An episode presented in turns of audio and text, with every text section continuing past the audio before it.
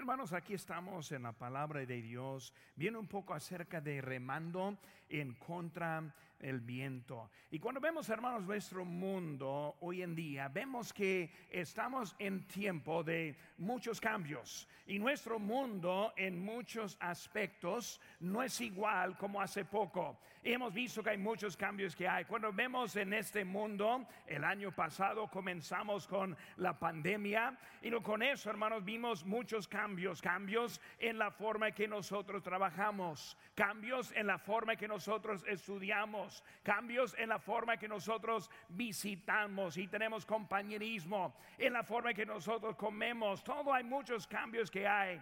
El, este, cuando vemos, hermano, mucho distanciamiento que hay entre nosotros, nadie queriendo, queriendo acercarse, nadie queriendo saludar, y luego mucho que hay en eso, y mucha ansiedad con el riesgo de estar contagiados por una enfermedad, y por eso hay muchos cambios que empezamos o empezó el año pasado. Y hermanos, cuando vemos nuestro país, tampoco es el mismo lugar. Vemos hoy en día violencia que está aumentando en muchas partes. Los robos este, que están sin consecuencias en las tiendas que hay. El, el patriotismo eh, está considerado como un tipo de, de, racismo y luego la historia está tratando de borrar de nuestro mundo. El odio está en todos lugares y cuando está viajando, manejando, siempre está encontrando el odio y la falta de paz que hay en este mundo. Más que nunca es difícil encontrar la paz. Simplemente para ver un partido de su deporte favorito, siempre están metiendo cosas para eliminar la paz en, vez de simplemente estar disfrutando el tiempo. No hay mucha certeza en lo que hay en nuestro futuro y el propósito de la vida está más y más difícil para encontrar. Bienvenidos a nuestro mundo. Bienvenidos al tiempo en que estamos en ese momento. Dios, hermanos, nos salvó y cuando nos salvó también nos puso en un camino correcto. Él nos dio una esperanza que el mundo no puede conocer. Pero muchas veces los creyentes batallan de encontrar el propósito en su propia vida. Batallan para encontrar lo que deben estar haciendo en este mundo. Aquí vemos nuestra historia, el Señor Jesucristo haciendo milagros como lo hacía muy enseguida. Y vemos que eso allí, cuando dio un mandato a los que estuvieron ahí presentes y a los suyos, los discípulos, les puso y le mandó a una barca para despegarse en ese momento. Ahora esa barca salió en obediencia. Cristo les dio la orden y ellos llegando a su lugar empezaron afuera y luego encontraron algo que no esperaban. Y lo que encontraron era un viento. Y luego dice la Biblia que el viento era contrario, o sea, quisieron ir a una dirección con el viento tratando de volverles al primer destino. En vez de llegar a donde iban a querer, ellos quisieron, el viento les quisieron volver a su lugar. Bueno, vemos que estuvieron en una situación poco difícil con ellos. Hermanos, Cristo nos puso en este mundo. Cristo es el quien pone el ambiente. Cristo es el quien controló el viento en ese tiempo y también el viento en nosotros. Pero saben que hermanos, muchas veces esta vida parece como que estuviéramos también remando en contra del viento. Queremos obedecer, queremos ir adelante, pero muchas cosas al contrario de nuestro avance. En esta mañana quiero estar hablando un poco de eso. Quiero que aprendamos un poco en cómo poner nuestra fe y nuestra esperanza en lo que hay del Señor. La semana pasada vimos un poco acerca de la gracia de Dios aplicada en nuestra vida entendemos que lo que hacemos no lo podemos hacer menos la gracia de Dios en nuestra vida. Cuando hablamos de la salvación, solo hay salvación por la gracia de Dios. Y nuestros servicios solo servimos por la gracia de Dios. Solo obedecemos por la gracia de Dios. Y aquí en nuestro texto vemos que por la gracia de Dios siguieron luchando con fatiga, eh, difícil, pero andando adelante como el Señor les había mandado. Esta mañana vamos a viendo un poco acerca de remando en contra del viento. Primera cosa que vemos, hermanos, es que nosotros de veras queremos complacer a Jesús. Aquí en versículo 45 dice, enseguida hizo a sus discípulos entrar en la barca e ir delante de él a Besaida, en la otra ribera. Vemos que estuvo allí y los discípulos quisieron ese complacer a Jesús quisieron obedecerle, quisieron hacer lo correcto en su vida. Y vemos que un deseo fue hacer bien con Dios. Dios ha hecho mucho, hermanos, en nosotros. Y cuando vemos el pasado, vemos tanto que ha hecho en nuestra vida. Vemos, hermanos, ahora en la alimentación. En versículo 37 de nuestro texto dice, respondiendo él les dijo, dadles vosotros de comer. Ellos dijeron, este que, e, e, este, que vayamos y compramos, compraremos pan para los cientos denarios y les daremos a comer. Vemos que ellos en ese momento quiso, quiso hacer algo grande para ellos y más arriba de su propia habilidad. Ya recordamos bien la historia de la, de la alimentación de los cinco mil llegando allí en ellos y Cristo como él partió de la comida, dio a sus discípulos y los discípulos a los que estaban sentados y todos se llenaron ese con la comida por lo que hizo Cristo para ellos. Hermanos, Cristo quiere hacer mucho para nosotros y nuestra salvación. Recordamos cómo Cristo nos rescató del infierno hasta un cielo para toda la eternidad. Gracias a Dios porque Él hizo por nosotros. Hermanos, solo nos dio la vida de la, la salvación que esperamos, sino también hasta la vida cambiada en Cristo. Yo doy gracias a Dios por lo que ha hecho en mi vida. No lo merezco. No merezco las cosas que ha hecho en mi vida. Y cuando vemos a Cristo ahí en ese día, ellos estaban viendo también atrás, acabando de alimentándose. Hermanos, damos gracias a Dios por nuestra iglesia.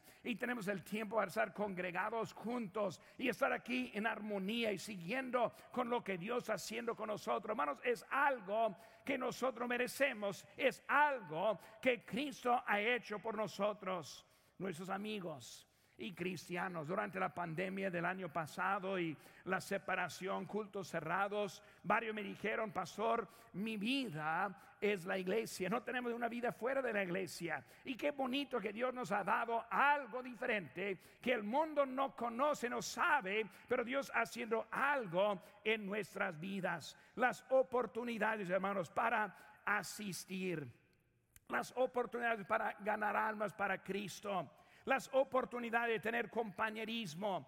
Y el domingo próximo estoy esperando también un poco tiempo de estar aquí juntos y luego comiendo juntos y luego un tiempo de compañerismo como iglesia, hermanos. Es algo bonito que Dios nos ha dado. La vida que Dios nos da es una vida maravillosa. Es una vida bonita. Mi hija Jennifer me dijo hace poco que dijo, papá, este, eh, tú diste una vida bonita a mi mamá. Y saben que hermanos, dando la vida del Señor es una vida maravillosa del Señor. Y cuando están viendo a ellos ese momento remando, todo al contrario, con fatiga. Primera cosa que vemos que ellos estuvieron luchando porque ellos vieron las bendiciones en su, en su pasado. Vemos también que Dios es Dios quien produce esa habilidad para servirle. Cuando vemos nuestra vida, no podemos llegar a Dios orgulloso diciendo qué bueno que soy yo como ese fariseo que dijo, gracias a Dios que no soy como ese publicano, como los pecadores. Hermano, nuestra actitud es gracias a Dios que Él nos ha dado la habilidad de servirle a Él. Es una bendición de Dios en nuestras vidas que nosotros tenemos. Dice en Filipenses 2.13, porque Dios es el que en vosotros produce así el querer como el hacer por su buena voluntad. E, el propio querer, el propio deseo viene de Dios. La vida, la de cumplir ese deseo viene de Dios. Poder estar aquí juntos, reunidos en obediencia en esta mañana, cantando alegres a nuestro Dios, saliendo para servirle esa semana, es algo que Dios nos ha dado de bendiciones en nuestra vida. Qué bonito es la vida que Dios nos ha dado. Dios hizo mucho por los discípulos. En nuestra historia vimos la alimentación de cinco mil este, vemos que muy enseguida Cristo está haciendo algo para ellos. gracias a Dios por su alimentación, pero también ellos se apartaron del lugar. En versículo 45, enseguida hizo a sus discípulos entrar en la barca e ir delante de él a Bethsaida. Vemos que ellos ahora se apartaron de ese lugar. Cuando vemos, hermanos, ese momento, ellos dejaron el lugar de seguridad. La obediencia muchas veces significa avanzar más de lo que tal vez no estamos muy cómodos. Ellos ahí estuvieron cómodos en la orilla, estuvieron cómodos en su lugar, pero vemos que ellos ahora están dejando ese lugar, la tierra seca, la presencia de Cristo físicamente, entrando en una barca sin Él por el momento. Vemos que ellos dejaron esas bendiciones. Vimos que ellos se alimentaron cinco mil, doce cestas sobrando. Pero ahora están ellos en la barca sin esas bendiciones. Ellos dejaron el lugar de dirección. Hermano, cuando vemos ellos, ellos estuvieron esperando a Cristo darles la dirección. En la barca. Yo te digo dónde, pero yo quiero que me obedezcas en lo que te estoy diciendo. Hermanos, este dejando ese lugar requiere fe. Requiere fe. Requiere fe obedecer a Cristo. Requiere fe dejar este lugar y luego seguir adelante. Requiere fe obedecerle en los obstáculos de este mundo y de nuestro gobierno. Es algo de fe, dice la Biblia, hermanos, en Romanos 8:8. Y los que viven según la carne no pueden agradar a Dios. Si estamos simplemente obedientes a la lógica, obedientes a lo que nos parece correcto, si no estamos avanzando por fe, nunca vamos a encontrar ese momento para complacer a Jesús, ese momento para ser obediente a Él. Hermanos, muchos siguen las bendiciones en vez de seguir al Señor. Si estás siguiendo las bendiciones, sea tarde o temprano va a entrar en la desobediencia. Porque la bendición no es el lugar. Vemos que la barca fue el lugar sin las bendiciones físicamente. La orilla fueron las eh, fue las bendiciones. En la orilla donde alimentaron los cinco mil. En la orilla fueron las cestas sobrando. Pero en la barca vemos que la obediencia significó dejar las bendiciones para ser obediente al Salvador. Piense por un momento, hermanos, en ese momento. Muchas veces la pregunta es, ¿dónde está Dios? El año pasado yo leí esa pregunta, yo ni sé cuántas veces, ¿dónde está Dios? Vemos la pandemia, ¿dónde está Dios? Vemos las enfermedades y las, las muertes, ¿dónde está Dios? Y muchas veces así andamos es porque nosotros queremos seguir las bendiciones, queremos seguir la seguridad, queremos seguir a lo que es más fácil en la vida en vez de seguir el mandato de Dios. El mandato de Dios para ellos en ese momento significó remar en contra del viento, esforzarse cuando no fue fácil, avanzar aunque no pudieron. Dijo, dijo ahí que estuvieron con fatiga, remando contra el viento, no avanzando en la situación que el mismo Cristo les puso. Pero los que quieren seguir la bendición nunca encuentran ese lugar. ¿Por qué? Porque siempre siguen las bendiciones. Si avanzan y enfrentan algo en contra, luego, luego regresan a ese lugar. Más fácil en la orilla, más fácil con la alimentación, más fácil con las cestas sobrando, que estar siguiendo en contra de lo que parece correcto. En ese tiempo Muchos cristianos viven la vida cristiana vencida porque siguen las bendiciones en vez de seguir la voz de Cristo. ¿Saben, hermanos? Sus mandatos son iguales que hace dos años que ahora en día. Su deseo es igual en nuestras vidas. Él no cambia su plan desde que el gobierno cambia su plan. Él no cambia su plan aunque el mundo esté cambiándose y si está cambiándose. El mismo Cristo sigue a la misma dirección. Hermanos, evidentemente, algunos piensan evidentemente, Dios nos, no nos mandó por ese cambio en que subieron. Su pensamiento era que obviamente Dios no está a, favor de esto. Hermano, la forma de, obediencia demuestra a quién seguimos a Cristo o a las bendiciones, a lo que está fácil o lo que hay. Hermanos, para agradar a Dios dejamos los lugares fáciles para seguir adelante en nuestro Señor. Esa palabra, hermanos, en poco simplemente es la fe. La fe.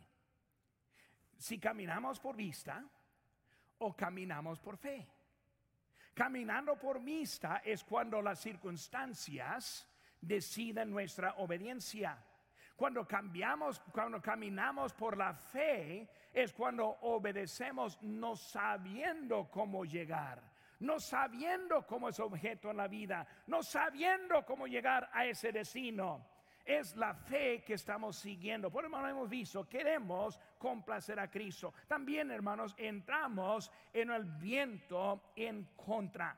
Aquí en versículo 42 dice, viéndoles remar con gran fatiga, porque el viento les era contrario. Pero estamos ahora encontrando el viento en contra. Cuando vemos ese, momento, hermano, vemos unas cosas interesantes. Primeramente, vemos Cristo vino andando sobre el mar. Ahora están ellos ahí en ese momento en contra.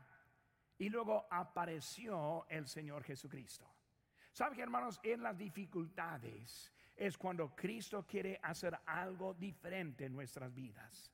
Él nos está enseñando algo nuevo para nosotros. Un camino que no hemos hecho, pero Cristo está ahí con nosotros. Por eso en ese momento que estaban eh, con fatiga, en contra del viento, apareció en ese momento el Señor Jesucristo. Ellos estuvieron cansados pero Cristo ahora fue el quien les envió en esa situación. Cristo es el que permitió ese viento contrario. No fue algo fuera del conocimiento de Cristo. No fue algo, algo fuera de la habilidad de Cristo. Ya hemos visto vez tras vez Dios haciendo algo, Cristo haciendo algo grande. Cuando el dijo, cálmate al mar y se calmó obedeció a su voz. Por el mismo Cristo quien dijo una vez, calma, la si esta vez no está calmándola. La permite, está andando en contra. Él es eh, omnisciente, él sabía todo lo que estaba sucediendo y permitió ese viento. Hermanos, hay un propósito como para ese viento, también para nuestros vientos también. Estamos en este mundo y hasta que venga Cristo, vivimos en un mundo este, manchado por el pecado. Un mundo que se rebelde a Dios. Y viviendo así siempre vamos a tener cosas en contra de nuestro progreso. Pero debemos entender que Dios tiene un propósito aún en ese tiempo de incertidumbre, de ese tiempo de no sabiendo cómo. Dice la Biblia, hermanos, en Romanos 8:28. Y sabemos que a los que aman a Dios, todas las cosas les ayuda bien. Esto es, a los que conforme su propósito son llamados. Entendemos que es Dios que sabe todo. Ahora estamos en un tiempo y, la paz escasa, el futuro inseguro, pero entendemos que Cristo aún está sobre el trono.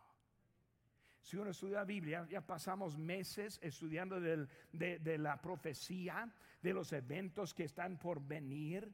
Entendemos que la Biblia dice que va a empeorar el mundo antes que venga Cristo. Que todo está listándose por ese gran enfrento de Satanás contra, contra Dios. en cuanto que Cristo va a ganarle a él. Por eso estamos siguiendo adelante en este tiempo. Viene Cristo, hermano. Cuando Él vino en ese momento, vino en una forma sobrenatural, caminando sobre el agua. Y hermano, cuando vemos la vida, las pruebas son para probar nuestra fe. Piensa por un momento, hermanos. Abraham salió con su hijo Isaac al monte para ofrecerle en sacrificio. Para entenderlo bien, él iba en camino para matar a su único hijo darle en sacrificio a Dios. Algo que no fue lógico. Algo que nadie iba a entender. Y hasta que el último día, viendo lugar de lejos, dijo a los siervos, de, esperen aquí, yo y el hijo, yo voy, vamos solos. Y fueron para ese lugar. Hermanos, vemos que esa prueba tuvo el propósito de mostrar la fe de Abraham a Dios. Y nosotros, en las pruebas, ¿cómo salimos? ¿Victoriosos o vencidos? ¿Adelantes o para atrás? ¿Obediendo al Señor o viviendo en desobediencia al Señor? Y muchas veces ni sabemos cuál es. Yo no sé a cuántos cristianos que he hablado que están en desobediencia pensando que están bien. Hermanos, si están en desobediencia, están mal. No hay manera para ser desobediente y bien con Dios. Por eso Él está dándonos esa dirección en la vida. Hermanos, la fe que no ha sido probada es una fe que en que no hay esperanza, no hay confianza. La fe que no está probada es una fe que no hay confianza. Cuando nosotros tenemos la fe probada y seguimos, ahora entendemos cómo es la fe actuada en nuestras vidas. Debemos aprender cómo seguir adelante, remando, cansados. Pero pastor, mi situación es difícil. Y hay unos que están aquí con problemas en su matrimonio, otro con problemas con sus hijos, otro con problemas con sus trabajos trata de pagar eh, la vida y sobrevivir en ese tiempo que la inflación está siguiendo para arriba. Y muchas veces pensamos, yo no sé cómo. Ahora, esas, esas pruebas son para probar su fe. ¿Cómo va a reaccionar? ¿Más cerca del Señor o más lejos del Señor? ¿Más obediente o más desobediente? Es el momento que estamos refinando la fe que nosotros tenemos. Vemos que Cristo vino andando sobre el mar. Y ahora vemos una cosa muy interesante, el ánimo. En versículo número 50 de nuestro texto dice, porque todos le veían y se turbaron, pero enseguida habló con ellos y les dijo, tened ánimo, yo soy, no temáis. Él está diciendo, tened ánimo, pero están remando con fatiga en contra del viento. Quieren avanzar cuando el ambiente les quiere regresar. Quieren ser obedientes cuando todo está en contra de la obediencia. Tener ánimo, tener ánimo. Yo soy. Y hermano, su situación en ese momento, Dios está. Cristo está presente. Cristo nos quiere dar la victoria. Cristo quiere llevarnos a nuestro destino. Cristo tiene lo mejor ya en plan para nosotros en nuestra vida. Cuando vemos esa historia, vemos un poco de confusión para ellos. Cristo les envió a ese camino. Y luego Cristo se apartó de ellos. Y ahora Cristo aparece.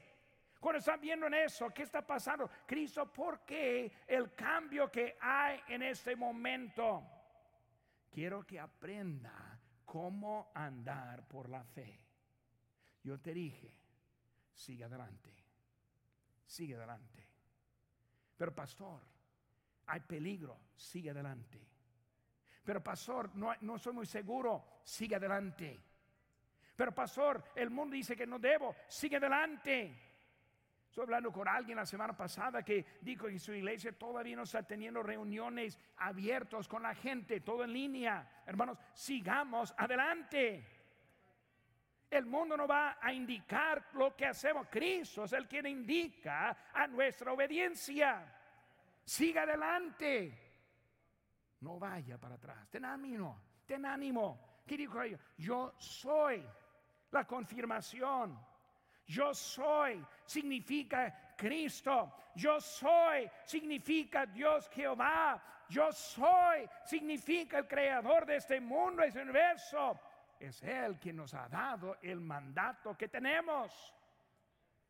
Y aunque a veces el viento en contra, a veces con dificultades, a veces despertándose en la mañana ni sabiendo cómo andar, Cristo es Él quien nos da la palabra de ánimo y es Él quien elimina el temor. No temáis. Hermanos, eh, hay ánimo en su presencia. Él estuvo ahí en ese momento, simplemente apareció y con su presencia fue suficiente. Cristo en la vida. Esta mañana me desperté muy temprano. Empecé a orar hasta todavía en mi cama y mi primera oración, Señor, necesito tu presencia hoy.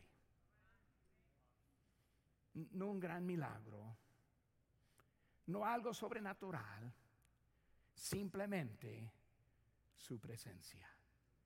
Su presencia es suficiente. Su presencia me anima. Su presencia me motiva.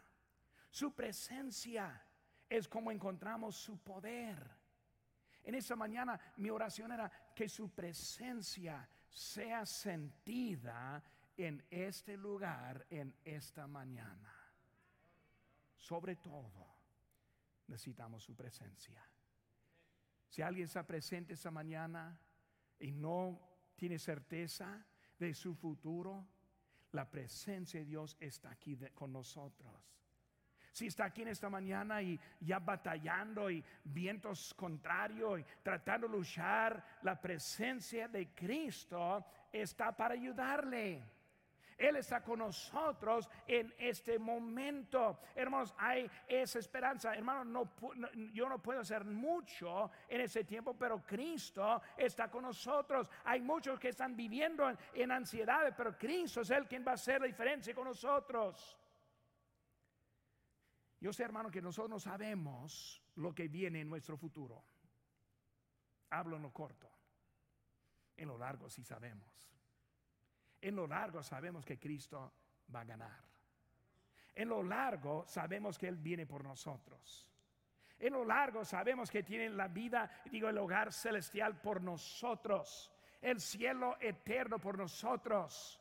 Pero ese día andamos con no sabiendo. ¿Qué va a suceder? En el mar, remando, no sabía el futuro. Hermano, queremos complacer a Jesús. Encontramos el viento en contra. Número tres, hermanos, vemos el viento ahora calmado. Versículo 51 dice, y subió a ellos a la barca y se calmó el viento. Ahora, primeramente, con su presencia.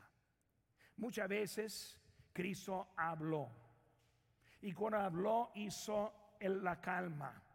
A veces hizo algo, como con la alimentación de Dios, Cristo físicamente partió el pan para dar a ellos. Pero en esta, este, eh, instancia vemos que solamente su presencia llegó, yo soy, no temáis.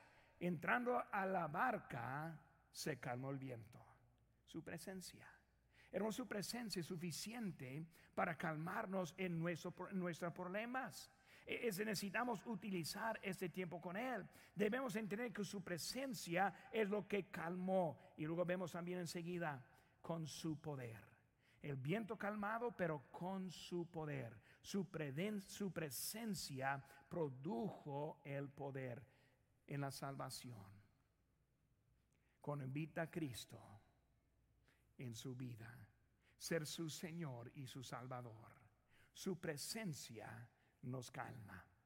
Su presencia nos enseña dirección. Su presencia nos enseña cómo obedecerle a Él. Es su presencia en la salvación, en el crecimiento. Es la presencia de Cristo. En la necesidad es la presencia de que es ahí. Hermanos, alguna pregunta, pues ¿cómo sigo adelante, hermanos? E, es por la presencia que produce el poder de Dios en nuestra vida. Es la gracia que aprendimos de la semana pasada.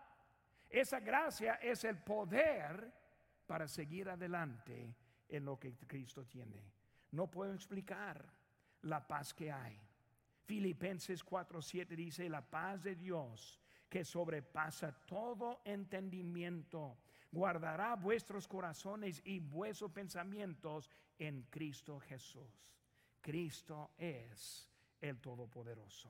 Vemos, hermanos, número 4. Queremos complacer a Jesús. Encontramos el viento en contra Vemos el viento calmado, número cuatro, hermanos, el corazón de los creyentes. Aquí vemos, hermanos, el problema. El capítulo, versículo 52 dice, porque aún no habían entendido de los panes, por cuanto estaban, ¿qué? Endurecidos sus corazones. Vemos el corazón. El problema en ese momento, ¿por qué el viento? ¿Por qué las cosas? Ellos tuvieron un problema todavía de su corazón, endurecido, endurecido. ¿Cómo vemos el corazón endurecido, hermanos? Vemos el corazón endurecido cuando nosotros no tenemos fe para obedecer y seguir adelante al Señor Jesucristo. Hermanos, cuando vemos ese entendimiento, les faltó el entendimiento. No entendieron de los panes. Interesante, interesante. ¿Qué estaban pensando en ese momento para tener dudas en eso? Se enojaron, se, quejaron. Hermanos, ese Dios no nos debe nada en nuestras vidas. Muchas veces no seguimos adelante porque no entendemos. Pastor, ¿por qué? Mi esposa es así. Mi esposo así. ¿Por qué mis hijos así? ¿Por qué mi trabajo? ¿Por qué lucho y no avanzo? Y empezamos por las preguntas, encontrar un corazón duro con el Señor. Hermanos, necesitamos entender que Dios nos dice cuando Él quiere decirnos. Lo que necesitamos aprender es cómo andar por la fe.